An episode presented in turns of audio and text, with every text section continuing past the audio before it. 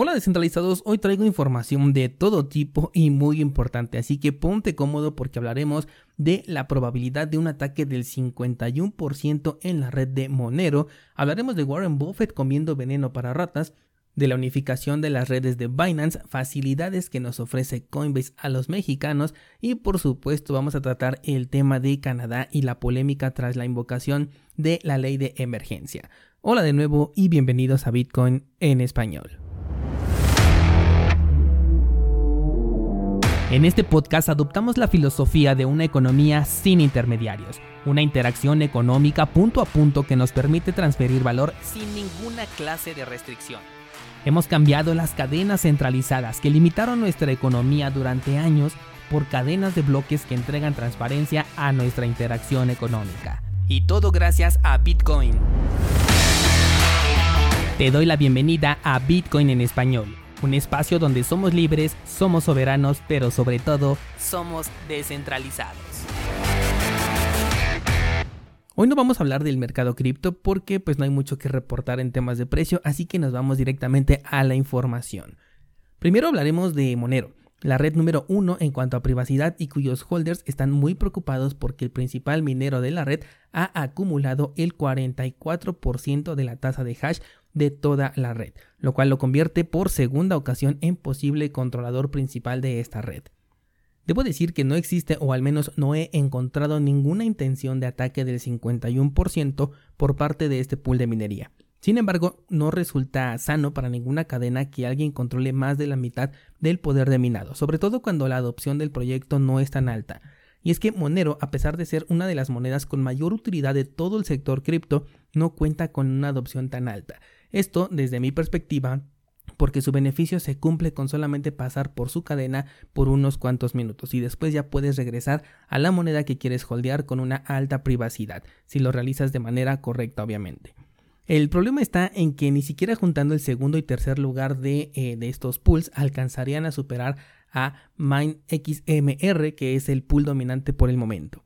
Curiosamente, su propio protocolo de privacidad ayuda a que el ataque sea menos efectivo, ya que al ofuscar la identidad de los involucrados en una transacción, lo único que se podría hacer es duplicar el monero que ya poseen o bien firmar bloques vacíos, al menos en teoría eso es lo que se está debatiendo.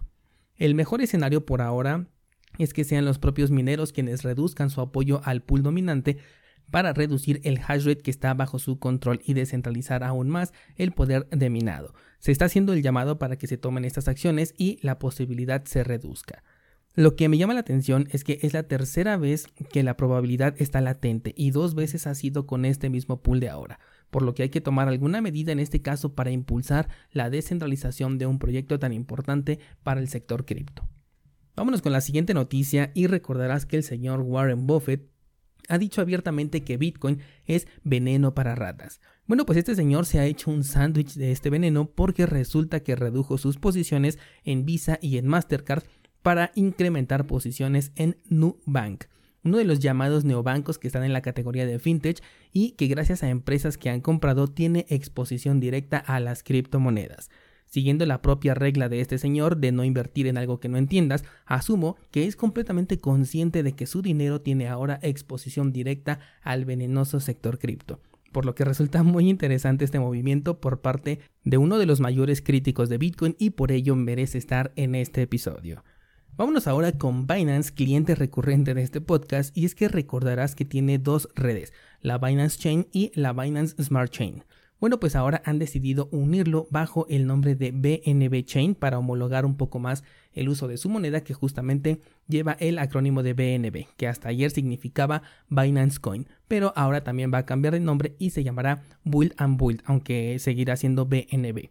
Con este cambio, eh, la BNB Chain será el nombre asignado para la gobernanza del proyecto, mientras que BNB Smart Chain será la encargada de la interacción con multicadenas y aquella que tenga la compatibilidad con la Ethereum Virtual Machine. Por ahora todavía se abrevia como BSC de Binance Smart Chain.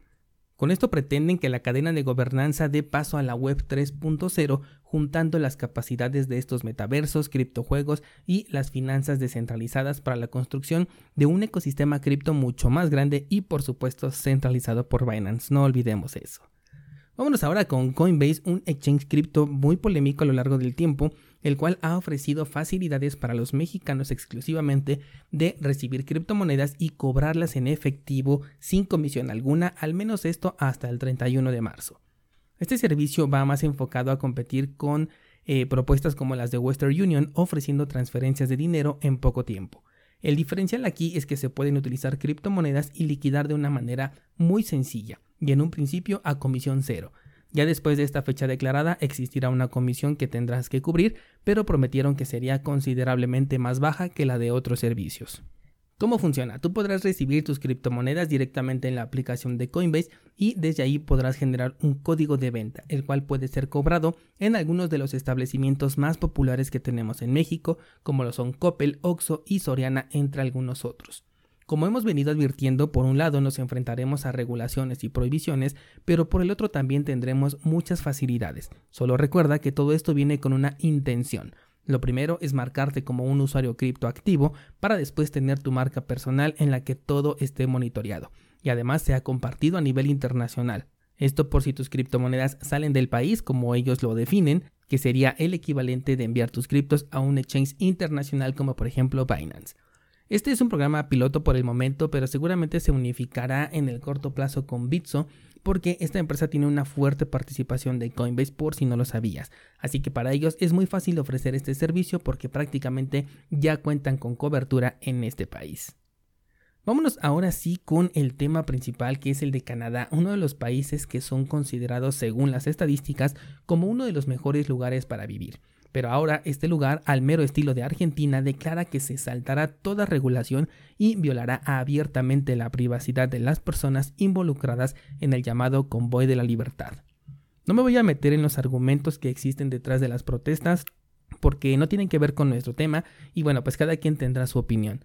Lo que sí quiero tocar son las medidas económicas y de control que se están tomando al declarar la ley de emergencia contra los crowdfundings y las plataformas fintech.